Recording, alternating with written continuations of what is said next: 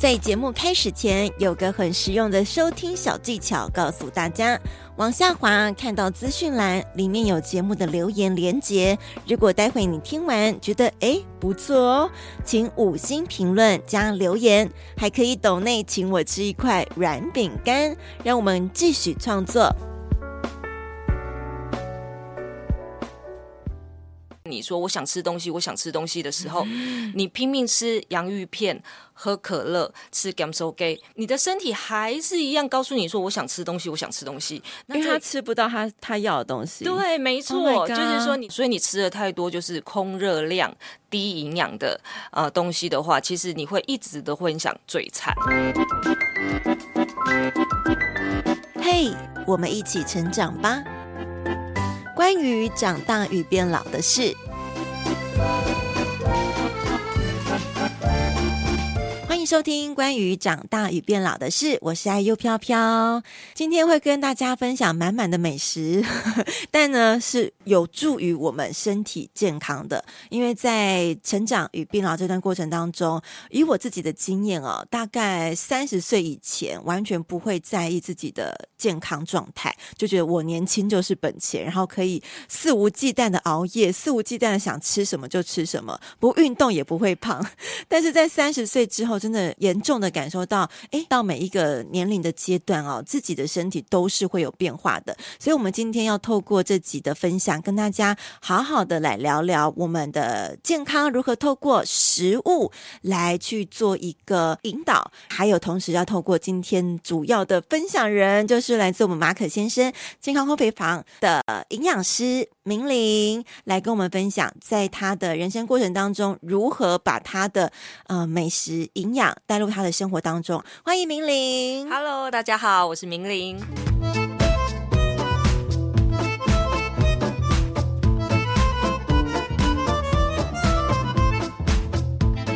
明玲今天哇，身负重任，要跟我们分享你的专业专长。对呀、啊，哎呦，我觉得好开心有这次的机会，嗯、因为通常呢，大家呃，通常会接触到我就是在脸书，嗯、在脸书还有我们马可先有一个官方的社团，就是马可先好物分享，里面都会分享我日常生活怎么样为小朋友做早餐啦，哇还有呢，我怎么样打精力汤啦。其实我觉得我做的每一件事情呢，除了为自己打底之外，我觉得我也照顾我身边的朋友跟家人，哎，确实是哎，把这个能力拓展到照顾其他人，对，所以我一直很希望，就是说能帮忙大家做自己的营养师，哎，很需要哎，尤其在现在。这么多美食食物充斥在我们的生活当中，你知不知道那些食材从哪里来？哦，先前台湾已经推行蛮多，就是呃，从餐桌到桌到呃产地产地到餐桌上，对，要了解那些食材从哪里来。但是可能有一些方式是可以让我们更简单，或是更清楚知道我们从食物这件事情可以怎么样去认识起。对，这首先要讲就是说，我觉得这个疫情啊，改变了很多很多的事情。嗯，以前呢，在疫情前，大家都在外面吃饭，然后后来呢，啊、发生了疫情了以后，变成想出去外面吃饭，不能在外面吃饭。嗯、对对对。因为记得有一阵子很严重的时候，变成就是你只能外带、外送。对，外带、外送，然后最后呢，就变成很多人都养成习惯，就说啊，那我干脆在家里煮饭好了。有哎、欸，有一阵子，譬如说之前很看那么周杰伦他老婆在家自己。自己还做珍珠，我做珍珠奶茶，自己揉珍珠，哦、真的哦，嗯、对呀、啊，所以我觉得这个呢是一个很好的现象，就是说，哎，我们在自己煮饭的过程中，你可以认识这些食材，然后呢，你在呃吃东西，因为在家里的烹调不像在外面，外面可能有很多过度的添加，嗯、那你可以看到，就刚才我们讲到的，就是说从铝那个产地到餐桌，你到市场啊，或是到呃超市啊、全联啊，嗯、或是这个去买。买东西买到家里自己煮的时候，你至少看到的是食物的原态。那你把它烹调变成是桌上的食物，这个过程中呢，其实你都可以知道，哎，这个食物是怎么来，然后怎么样把它烹调完。那我们吃下肚的时候，我们的消化因为没有太多的加工过程，就会比较少负担。那当然也是有很多的冷冻食品了，哦、对，其实也是。就像我们家啊，人家就说，哦、呃，你的小孩好可怜哦，是不是就是都吃的很健康，不能吃泡面？其实没有哦，我们家的小孩也是可以吃泡面的，但是有前提，就是 but，、嗯、就是你要吃泡面的时候。我们问他，哎，你要吃泡面要怎样？我妈妈说要加青菜跟鸡蛋，哦，至少要让它营养多一点。对，嗯、所以我就是说，有时候人家讲说，哦，你要吃美食，然后要兼顾健康，可是健康的东西通常都不好吃。对呀，大家都这样讲，然后就舍弃健康的东西，我追求美食。哦、我觉得好可惜哦。其实这两个方面是可以权衡的。嗯、然后我觉得到一个年纪的时候呢，其实就不是你能做选择，而是身体帮你做选择。所以我们要怎么样好好把我们身体顾好？首先呢，我觉得最重要的就是说要倾听身体的声音。像我觉得像我现在挑食物的时候，都会挑是自己身体需要的食物。因为，比如说好了，以前年轻的时候，我也很喜欢吃泡面，也很喜欢吃咸酥鸡啊、咸酥鸡啊。可是我到一个年纪的时候，我后来发觉吃这些东西让我的身体负担很重。比如说好了，对，我喝珍珠奶茶，我觉得我咬那个珍珠，我觉得好像不太容易消化。哦，你的肠胃已经有出现这样反应，对，就会有这样感觉。那又比如说像我们吃咸酥鸡，嗯，哦，可能年轻的时候代谢很容易，可是隔天的时候，我会觉得，哎，我每次吃咸咸酥鸡的隔天，我会容易上火，上火，然后长痘痘、对出油、长痘痘、出油，嗯，然后还有就是我在吃的当刻，觉得嘴巴觉得好好吃，可是吃下肚的时候，我觉得我的胃好像一直觉得好像有点肚肚胀气的感觉。天呐，难不成我最近胃觉得怪怪的？是因为我上礼拜吃了大概三天咸酥鸡吗？原来是这个原因哦、喔欸。我以为有诺罗哎，呃，没有没有。所以其实我觉得你的身体呢，其实都一直在告诉你说，哎、欸，这些东西你应该要做点取舍。Oh my god，我离咸酥鸡的日子越来越远了。也不是，我觉得这都会有一些补救的方法，比如说这样，嗯、我如果以后我想要吃油炸的东西，当然这个。嗯呃，咸酥鸡摊，你我每次如果真的真的真的很想吃，其实我大概已经有半年以上没吃过这种东西。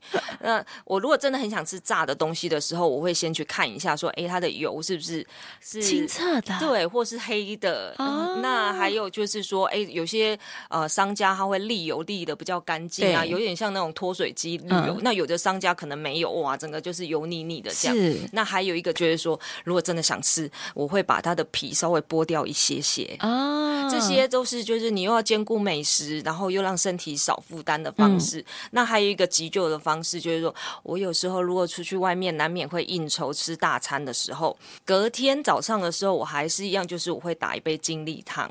马上去给他补充回来。嗯。对，其实打精力汤我也喝了十年，大家都觉得说，哦，精力汤这好像就是癌症病人呢，啊，还是说蔬果类的蔬果类，大家都会这样子想，就是想说，哦，可是我要讲的精力汤跟果汁是不一样的哦。嗯，果汁呢，它其实它是会嗯滤掉它的渣。那甚至说，我们反正渣是最营养的，对，也不呃，渣有它的营养，那它的膳食纤维，其实我觉得我们现在人就是吃的太精致了。那为什么有人说，哎，吃杂粮面包，有时候你吃的很油腻，那你吃了一块杂粮面包，反而觉得，哎，你的胃好像变得比较舒服。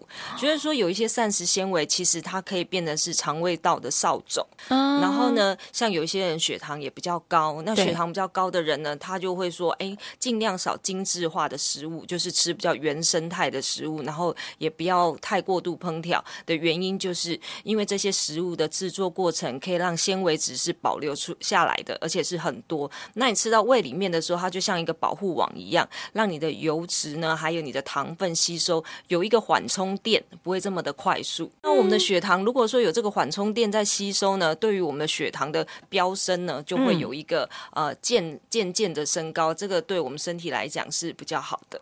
哦，所以要挑对食物。好，刚刚讲到有膳食纤维可以帮助我们的肠胃，它可能蠕动是比较对，变成肠胃道的一个扫帚。哦。那另外也可以变成是一个缓冲垫，让我们的油脂啊，还有我们的血糖呢，比较没有那么快的吸收。那可以请我们的明玲跟大家举例，有膳食纤维的食物大概有哪些？哦，刚提到杂粮面包，杂粮面包就是没有精致过的食物。那还有例如说那个呃蔬菜水果啦，这个都是有很多。多的膳食纤维，那偏偏呢，就是我们现在的人呢，蔬菜水果吃的不够多。嗯，现在人家说统计啊，大概男生跟女生呢，我们要摄取的膳食纤维一天大概是二十五公克。可是呢，大家这样子蔬菜跟水果还有饭类加起来，大概吃不到一半哦。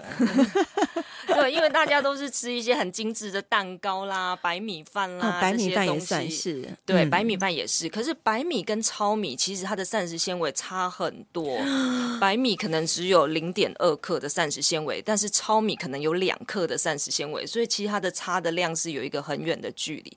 那我刚才要讲的说，哎，为什么要吃这些东西？其实我觉得从人的身体，每次我看到一个人的时候，我就会先观察他哪里，哪里皮肤？对，就是、我一直在看的皮肤。必须告诉大家，我们今天这一集就是因为明玲她的那个皮肤肤质概况之好，就、哦、是大家吃对食物啊。好，继续。真的，我觉得皮肤真的是人一个最大的器官，哦、所以我每次看到一个很漂亮的女生，有时候我都说哇，这个女生看起来应该只有十五岁，或是只有二十岁，可是为什么她皮肤的状况看起来像三十岁，甚至像欧巴桑一样呢？哎，但是现在都有做医美，不能出来吗？哎，可是我觉得、哦、由内到外的透亮。哦，透亮感，品呃，隔离霜涂在脸上，我觉得那种感觉还是不太一样的。哎，好，对，所以如果像这种膳食纤维的东西，我发觉，其实我觉得我自己喝精力汤，自己最大的一个心得就是说，我觉得我的排便比较顺畅之外，我会觉得说，哎，我的皮肤真的就是比较少负担，很少在长这个青春痘之类的东西啊。那我觉得好像也感觉比较光亮，很是自然的隔离霜在我身上。所以它是一个内服的保养品。那我也要先讲，就是说，哎、欸，那因为很多人都看我在脸书上会分享，就是说杂粮面包配精力汤，这个是一个我最常做的早餐组合。那我也有很多人问我说啊，那营养师，我觉得精力汤听起来看好像很难喝。然后也有人觉得说，因为它就是看起来绿色或丑丑，哎，有时候也有漂亮的啊，比如说火龙果。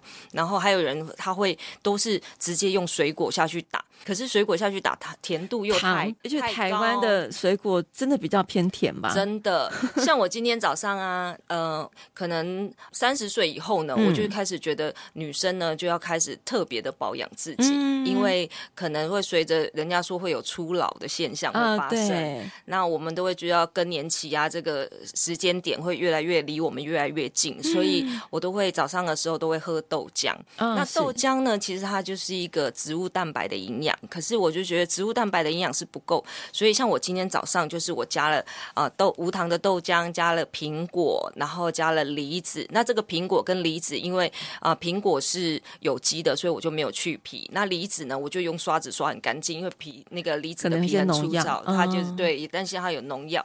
然后呢，我又加了那个呃小黄瓜，那小黄瓜也是有机的，我就这样把它全部都搅打在一起。那其实它喝起来的味道是非常好喝的，就是甜甜的。还没说完哦，我加完了以后呢，这样绿色的绿拿铁呢，因为你知道绿拿铁，人家大家就会瘦身，对，它有饱足感。那另外我还会加入黑芝麻粉补钙，然后还有杏仁粉，杏仁粉就是有维生素 E，那对于皮肤啊，这个是有保养作用。然后还加软磷脂，因为呢，软磷脂对于就是如果你有记忆力。不够，常常脑雾 常常会断线的时候，就很需要这个软磷脂。嗯、那我觉得我每天这样喝一杯下去啊，我就觉得哎，肚子就觉得有一个饱足感，而且每天都觉得身体的负担少很少很多。尤其是前天吃很油腻的大餐，因为最近春酒很多嘛，嗯、大家几乎每个礼拜都会参加个一两场。那隔天早上我就会来个一杯，那再加上杂粮面包，杂粮面包其实它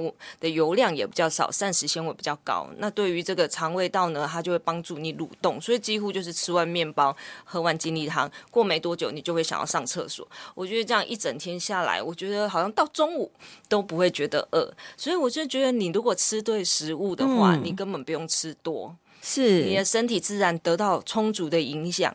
哎，这也要讲一个，就是说现在人好像很容易就是觉得哦，嘴馋。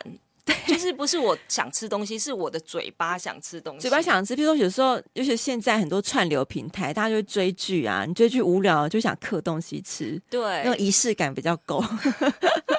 所以我觉得这个吃东西真的哦，有时候我就刚才一直强调，就是说你要选择是身体想吃的。那你的身体一直在呼唤你说我想吃东西，我想吃东西的时候，嗯、你拼命吃洋芋片。喝可乐、吃汉堡、吃薯条、吃 gamsoge，你的身体还是一样告诉你说我想吃东西，我想吃东西，那因为他吃不到他他要的东西。对，没错，oh、就是说你的身体如果是营养素没有摄取到的时候，他就会一直呼喊，就觉得我想要，我想要，我想要。所以你吃的太多就是空热量。低营养的呃东西的话，其实你会一直都会很想嘴馋，所以有些人胖，如此啊，对啊，有些人胖，你就是得要看一下他的菜单，说，哎，你胖的原因是不是你吃的东西其实都不是必须要吃的？嗯，对，这个如果你能把这个地方做一个记录，所以人家减重的人就是说，哎，你可以稍微记录你今天吃什么，嗯，然后你回去看一下。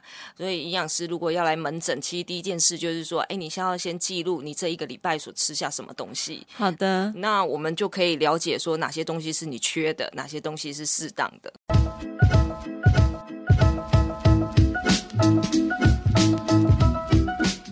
我觉得每一个人到一个年纪的时候，女生也是一样，嗯、女生。都很羡慕美魔女，对 对，尤其是四十余岁以上的时候。那如果你想要你四十岁以上，甚至到五十岁、六十岁的美魔女，那你可能在三十岁的时候左右就要开始打底了。嗯，因为我们知道我们所有的呃骨质疏松的问题啦，还有你的代谢率啊，其实到了三十岁都会是一个高峰。那接下来你就会往下降。什么？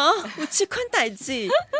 所以三十岁这件事情，它会开始逐渐发生。对，所以我觉得聪明的女生呢，应该要从三十岁就要开始为自己的健康打底。是，那坊间其实有很多的书啊，我觉得我自己念营养呢，其实我最大的收获就是，我觉得坊间上的书这么多，可是它的营养知识真的是正确的吗？嗯、对我们这种旁人，就是。这种小白完全不晓得到底什么是正确，像刚刚讲到精力汤，也是超多书在讲精力汤。我就在想说，那这样子我们可以照着食谱，还是？哎，我觉得讲精力汤，我就要讲一个例子。哦、其实我当初在打这个精力汤的时候，也是为了我的另一半。嗯、我的另一半呢，真的实在太爱喝酒了。然后听说他就有一个很不良的记录，就是他那时候曾经喝酒喝到胃出血。哎，这很严重哎，真的。而且他还傻傻的觉得说，哎，为什么他排黑便？然后就觉得为什么我怎么都会排黑便是怎么回事？原来他就是排血便。然后他因为这件事情，他的胃就变得很不好。对，那他常常呢，就是比如说他有时候晚上睡觉的时候，他必须要就是呃坐着睡，因为太痛了。没有，因为你会胃食道逆流。哦。其实现在胃食道逆流是一个很普通的一个哦，好像现代文明病一样，好像是。对，我觉得这些人真的好可怜。那他呢，后来就是胃食道逆流，当然有很多的治疗方式嘛，医生可能会给你一些这个胃药啦，嗯、或是一些什么。可是后来他吃到最后，好像觉得都没有效果。嗯，那时候我就觉得说，哎，那你要不要试试看，就是喝精力汤的方式？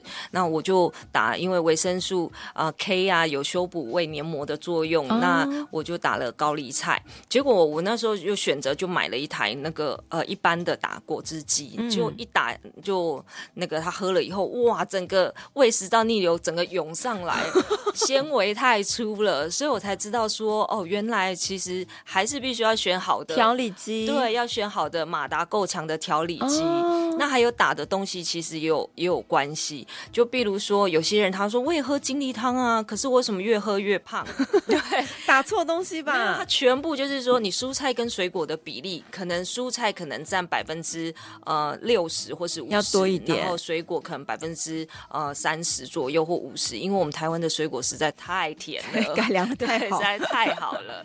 那除了这个之外，呃，还有一个就是，就是有些人呢也会写信告诉我说，他的体质比较寒冷哦。嗯所以这个精力汤也会让人家说，哎，你体质比较寒冷，女生是不应该早上喝这一种冰冰凉凉的东西。其实精力汤也可以打温的，加温水下去。呃，加温水是一种方式。那还有就是菜要先穿烫过哦。就是稍微穿烫过以后，它可能有一个温度。那像我的方式是这样的，我就是早上的时候可能呃蔬菜水果洗一洗，那菜有时候我会穿烫。可是如果我是买那种有机的那种呃水跟蔬菜、baby 嫩叶这一类的，我可能就水过了就不会穿烫。但是豆浆是冷的，所以我在蒸完面包的时候，那个电锅还有热度，我就会把那一杯精力汤就把它放在电锅里面，稍微让它回温一下，再拿出来喝。我觉得这个也是好的方式。还有就是说观察自己的。身体。比如说，你觉得你这一阵子好像觉得你喝完以后，你会觉得有点胃寒，就是觉得胃好像动不了。嗯、然后还有你会觉得说，哎，你的分泌物好像变多了，嗯、这就表示说你精力汤的搭配，呃，可能真的太寒了，你可能必须要加点坚果，就是说我。呃，打完都会加呃芝麻粉啊，还有杏仁粉啊。嗯、那有些人可能会打加一点姜黄之类的东西。所以你不觉得你认识食物的奥妙，你就可以为自己 调理，然后呢，适合自己身体，身体又觉得很开心，有这些营养。嗯，我觉得这是一个正的循环。所以我每天都在实验，你知道吗？我每天都在实验，说，哎，我今天吃了这个，然后加了这个，我的身体反应怎么样？那我今天如果吃到地雷食物的话，我会怎么样？我觉得我现在身体真的已经被训练成是。百毒不侵，不是不是百毒不侵，刚好是一个人体的侦测机，哦，很敏感啊。真的，比如说我去外面喝那个咖啡厅，然后我点花茶，嗯哼。那如果说它的花茶里面有农药的话，我真的喝了以后马上嘴巴就会破洞，然后会觉得说，嗯，怎么就是觉得那个嘴巴会很涩。那如果吃味精太多的东西的时候，我觉得我的脖子整个都变得很紧，这样。那如果我吃到的是那一种，就比如说那个啊漂白剂太多的东西，我就会觉得好像有点呼吸不太过来。漂白剂太多是加在哪里啊？就很多，比如说海鲜类啊，有些那种海鲜它可能会，呃，它明明你知道像虾米、虾呃黑米那一种东西，把它颜色，让它豆皮，对，让它颜色，对，豆皮、豆干丝这些，所以我就觉得，哎，其实我也感谢我的身体，但是呢，我们家人刚开始就是说，哦，妈妈你好麻烦，真的，你这不能吃，那也不能吃。啊。可是我后来发觉，虽然有带给我这样子的转换，有这样的麻烦，但是我觉得。哎，我发觉我很少感冒，哎，反而是杜绝了生病这件事情。真的。然后我们家的小孩呢，其实他们，我记得我们家的小孩到一岁还是两岁的时候都没有用过健保卡。因为那家意思是说。呃，你对食物很敏感，这个不好的食物吃不下去，但是同时身体的免疫力是有起来的。对，其实你的身体都一直在帮你，就是呃，它好像一个保护你的保护力。嗯，然后如果吃到地雷食物，它马上就警讯会出来，告诉你说这个不要吃了。欸、那如果你真的吃到不 OK 的食物，它有你也会自己说，哎，我应该要吃点什么来消弭一下。比如说你吃炸的东西，是不是要配个生菜沙拉？或者说，哎，你吃了很多油腻，是不是在吃个饭后水果？要是我的话，我都会直接就是打杯精力汤，早上的时候了，uh huh. 我就直接这样当做是我的大补帖。天哪！啊、听完你这样讲，我自己好想去找一个好的调理机来处理一下。明玲有提到，就是说精力汤，我们刚刚比如说坊间很多书籍哦，所以是建议大家就是不妨用你自己身体做个测试，这个食谱适不适合你，你就试试看这样子。嗯，我觉得所有的东西都一样，因为。嗯，关照自己就是最好的良医。嗯，因为我觉得你去医院的时候，医生其实他没有办法。二十四小时在你旁边哦，也是，我就完全了解你这个人。对，嗯、所以我觉得现代人呢，就是除了会赚钱之外呢，还要懂得保养自己，对然后就要学点一些呃健康的知识。那健康的知识当然不是盲目的，就是网络上哦，现在流行什么样的饮食法，然后就盲目的跟随。其实我觉得像现在谈到的饮食法，比如说之前的生酮啦、一六八啦，嗯、还有很多的什么呃吃肉的啊，对，很多很多。但是我觉得这些方法都要想。讲一下，就是说，哎，你的身体到底习不习惯这个方式？比如说，像我就是一个少量多餐的人，嗯，那如果一六八对我来讲的话，因为我早上是一个又需要很早起，然后又要很动脑力，那你知道脑的那个消耗热量占了。人体的百分之二十，哇所以其实如果是一个很需要动脑的人，有时候你一六八，你可能要到中午左右你才可以吃饭，那你可能那时候早上的精神就不太好。可是有些人其实他是适应这样的生活。哦、那还有我的胃就是，哎，一六八可能还有一个时间可以吃，那这、啊、这段时间可能哦，有些人就会拼命就会吃比较多的东西，嗯、就没有经过选择。可是我又是那一种，如果我吃这么多东西的话，我胃会觉得负担很重，我宁愿是吃三餐之外。还煎两餐的点心，就对我来讲，我就觉得哦，我的身体是很舒服，而且随时都是有能量补充进来。所以我觉得你就是慢慢的这样子看。那还有就是说晚上的时候，因为一六八可能他到晚上的呃六七点的时候就不能吃东西。嗯，对。可是问题是，你也要 social life。你晚上的时候，如果你要聚那个呃跟朋友聚会啊，如果你的平常的生活时间是比较晚的。嗯，你就没有 happy life，对呀、啊。那那我觉得这样就又很可惜，是。所以我觉得每一个人就是要找到适合自己的方法。那我我自己个人是比较推崇的是地中海饮食，就是选地中海食物。呃，地中海食物，所谓的地中海食物，其实这个饮食跟它的名称地缘关系是有很大的关系。嗯，因为地中海的附近啊，这些人，比如说西班牙啦，嗯、还是这个呃意大利啊，这些人，他们呢，他们有经过这个呃工位的调查，发觉他们的心血管疾病很低，嗯、然后脑袋呢好像比较少有那个对帕金森氏症。对 对，那还有就是说他们这个情绪比较稳定，那还有。那个什么呃，不叫长寿，嗯，所以他们就研究他们吃什么，就有发觉说他们吃是一个金字塔型。关于长大与变老的事，在网络广播 BOSS Online 也收听得到，每周五晚上七点准时开播。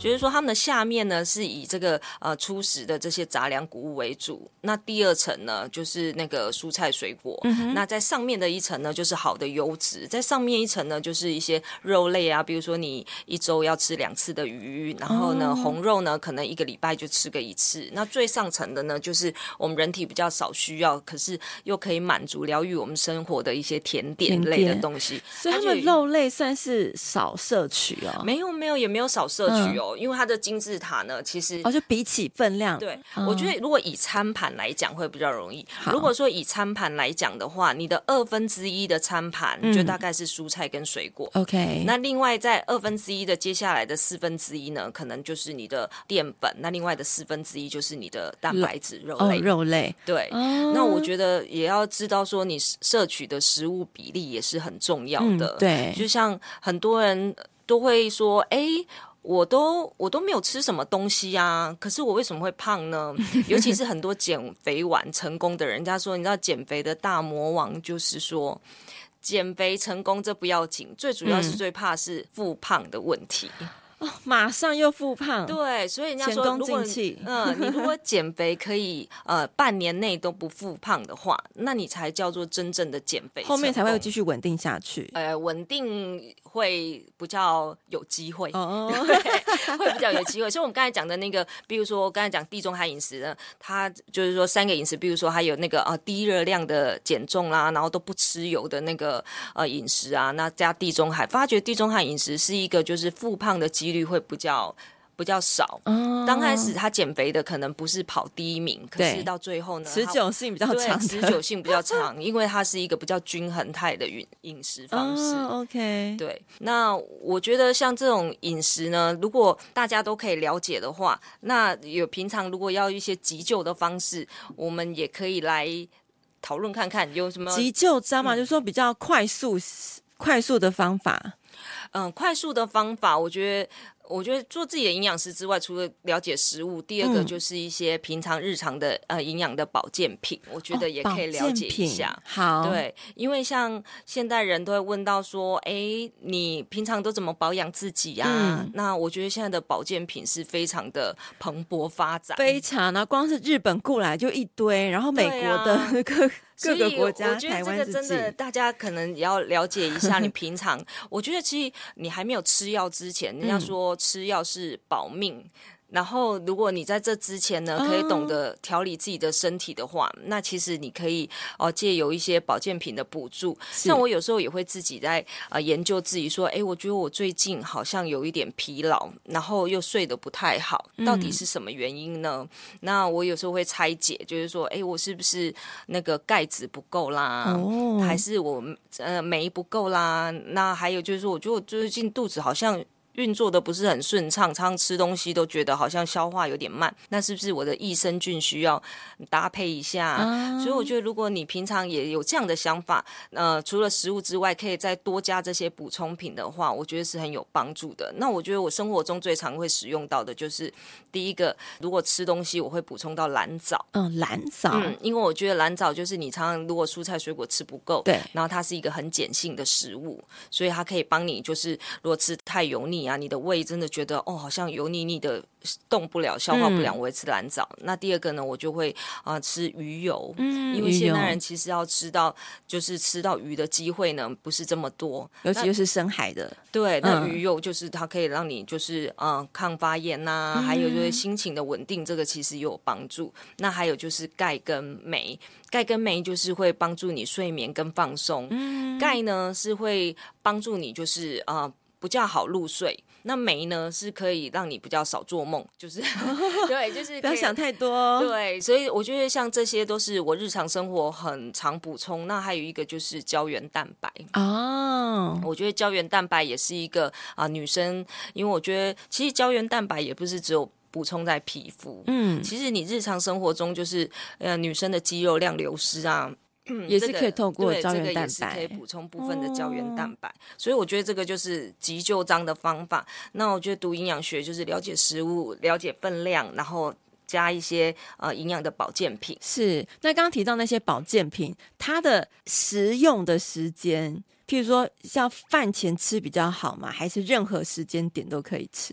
哎，我觉得这个不一定哎、欸。嗯，比如说，如果说是钙类啊、镁类这些，当然就是帮助睡眠的话，是在睡觉前吃是最好的，比较有感觉。可是钙这类的东西呢，嗯、其实它你在吃的时候，有时候你的肠胃可能会比较敏感的人，会觉得好像、哦、呃不太好消化，所以都会建议就是在饭后的时候吃哦，会比较好。嗯，那鱼油这些呢，我们就会建议就是不要在空腹的时候吃，反而是空腹、欸、对，空腹的时候你吃的时候，你会觉得它的吸收会。会比较好，嗯，那益生菌这个就看人了，因为益生菌呢，你饭前吃的时候呢，它就是有些人刚开始还没吃饭的时候，他可能肠胃道就是不是已经很舒服，他就可以饭前吃。嗯、那有些人是已经吃了饭以后觉得胃不舒服的时候，嗯、他就补充益生菌也是可以，对，也是可以的。我觉得这要看情况。那还有人就是睡前也会吃益生菌，因为益生菌它可以啊，你在睡觉的时候它可以停留在你的肠胃道比较久一点，嗯，那这个益菌呢，刚好就可以在你的肠胃。道有作用。是。哎，讲到益生菌，我突然想到，我是吃益生菌会那种有点碰红，胃是胀的，哦，对，真的会有人这样，对，因为其实。还有就是说，哎，刚才讲到保健品，要讲到说保健品其实也蛮多添加，嗯，有时候也要看一下。对，所以可是这个问题，哎，有可能说你的益生菌，它为了因为益生菌其实现在有很多功能嘛，比如说人家说忧郁也可以吃益生菌，哎，好像是哦，有些医院会开益生菌，因为这个要讲一下，就是说老实讲，我们的血清素的分泌呢，在很多其实是在我们的肠胃道。嗯、那有人就说，哎，肠胃道，人家说肠脑轴线，有时候你吃到这个坏的物质的时候，它可能毒物。从你的肠道吸收的时候，它可能也会传送到你的脑部去，会影响。所以，天哪，对，脑部病变有可能是乱吃东西。有人有这样讲哦，就吃太多就是有毒素的东西，或是说对你身体负担太重的东西。那我你刚才讲的这个问题呢，就是有些人可能在益生菌为了让你帮助消化，会加一些就是呃益生质，益生质就是益生菌的食物，通常就是一些那个啊膳食纤维之类的。那其实有些人胃比较敏感的时候，他其实就会像你讲的，好像不太容易消化，就会肚肚，然后有些人还会排气。啊，没错没错，对，我觉得你就可以换一下益生菌哦。原来是品牌的关系，厂牌的关系，就是有时候益生菌会换着吃，因为有每一种菌，其实你适应性可能到最后就会有一个呃适应期，那你就可以再换个其他厂牌。嗯。那如果你觉得这个吃的不习惯的时候，你也可以尝试换其他的。我觉得这样调整，又说不定这个菌比较不适合你，说不定。啊，是，所以吃益生菌也是就是。建议大家是可以一直常常替换的，并不一定要一直只吃一种。嗯、对啊，这个是真的。嗯、其实刚刚一开始到现在，我们就是在从营养这个专业上面，然后如何在我们生活当中可以用一些方式去帮助自己，比较简单一点去辨别。嗯，刚刚就是讲到说有挑选食物食材开始，而且我看很想问，挑选食物到进来烹调这件事，其实也是要特别留意的吧？对啊。然后像是明玲，你是都是自己会下厨的人。哎，也没有哎、欸嗯，我可能比较幸运，因为我比较忙碌在工作，所以我们家人有人来、这个、可以分担这件事情。但你们比较多都是在都在家里吃比较多。哦、那我比较主要就是早上的时候，我一定会帮忙准备早餐，因为我们家有一个坚持，就是说早上的时候小朋友会吃水果，就是早餐会带水果。哦，OK。因为我们会希望说，哎，你一整天下来可能吃到水果的机会，中午小朋友可能也有水果营养午餐有，嗯、可是小朋友。友其实不太认真吃。那晚餐的时候吃水果，有时候他们太晚回来，晚餐通常是吃水果比较有机会。可是我觉得早上的时候，如果你只是吃什么啊面包啦或什么的，可能没有办法吃到足够的膳食纤维。我觉得水果是一个很好的补充。就可以带着吃。嗯、那还有就是说，水果有果糖，果糖就是有葡萄糖。那葡萄糖是大脑最主要的能量。所以我觉得小朋友如果可以早上的时候可以吃点这些糖类，是天然的糖类，不是说那种加工的喝的这个奶茶里面加的那个 砂糖啊。这个我觉得这个就不太适合。我觉得对于脑袋上课的时候是会比较有帮助的。哇，当我们这种人哈听到这种很多名词，就是营养学上这些名词，都会想到这到底什么东西，好害怕。但是刚刚重点就是膳食纤维要补充，然后葡萄糖可以帮助大脑的。主要能量，主要能量，而且要上一整天的班，一整天的课，好的学生上班族也都很受用。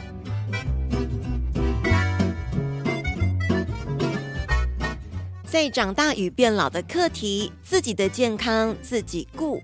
透过马可先生健康烘焙坊的营养师陈明玲与我们分享西方的营养学。在后续的节目中，我们还会再请明玲营养师来看看他是如何在事业、家庭、爱自己的中间呢，达到一个完美的时间管理术。而在下一集节目，将以百年中药房的故事，让大家了解中药养生之道，一西一中的组合播出，主要就是要让各位多了解，以找到适合照顾自己的方式哦。请继续听下去喽。